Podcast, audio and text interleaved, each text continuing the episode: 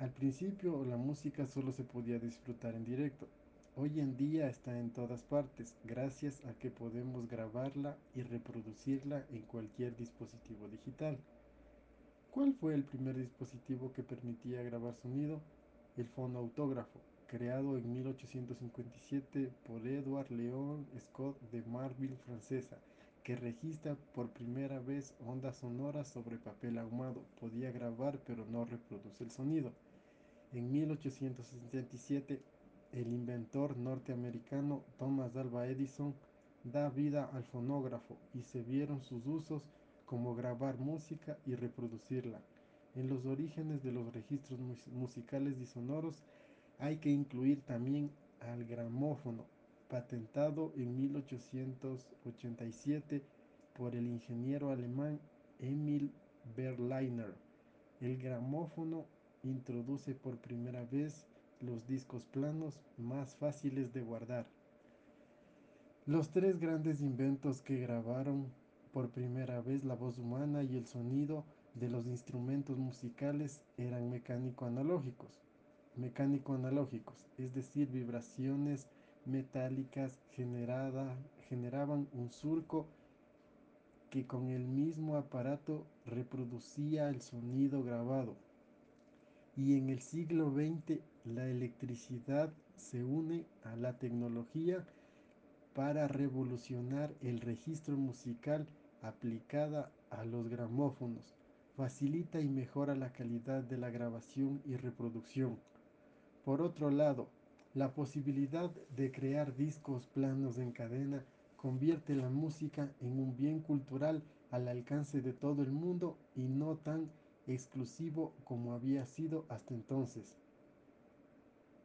La grabación musical en el siglo XX tiene más ventajas como la cinta magnética, inventada en 1928 por el ingeniero alemán Fritz Fleumer, de grabar en discos de vinilo a hacerlo en una fina cinta de papel con óxido de hierro.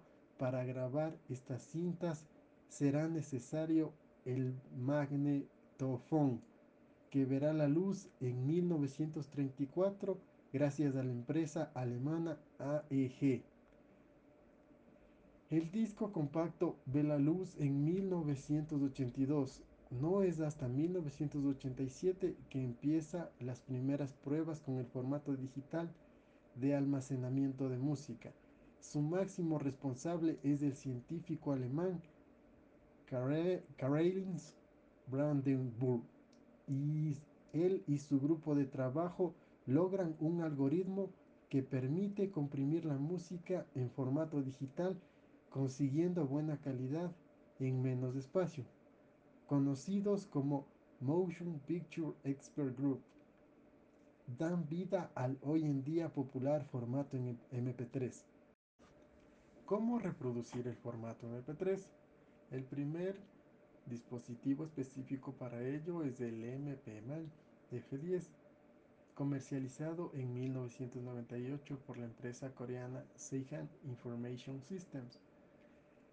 Luego llegaron los iPods y sucedáneos. Primer MP3 a la actualidad. Hay un único paso más, Internet. Si los discos de vinilo y el tocadiscos popularizó la música en el siglo XIX y XX, el MP3 y los programas P2P revolucionarán la manera de obtener y compartir canciones. Los más viejos del lugar recordarán Napster en 1999 o MySpace que nació como red social de grupos musicales emergentes. Casa reveló a Napster, iTunes se convirtió en la primera tienda online de música y ahora podemos escuchar música por internet gracias a servicios de streaming por suscripción como Spotify, Apple Music, Deezer, entre otros. ¿Qué nos depara el mañana? En la actualidad cualquiera puede ya no solo escuchar músicas en cualquier parte, también podemos grabar nuestras propias canciones, editarlas y compartir con el mundo, gracias a la tecnología y su capacidad de llevar a toda parte del mundo. La música se escucha online, se comparte en redes sociales y aplicaciones de mensajes instantáneos y podemos contactar con nuestros artistas, y cantantes favoritos. Sin embargo, la nostalgia se ha resucitado de nuevo los viejos vinilos y las casetas también tienen su espacio en la estantería de algún melómanos. Melómanos quiere decir que son las personas eh, amantes de la música y que dedica su tiempo disfrutando a esa arte. Muchas gracias.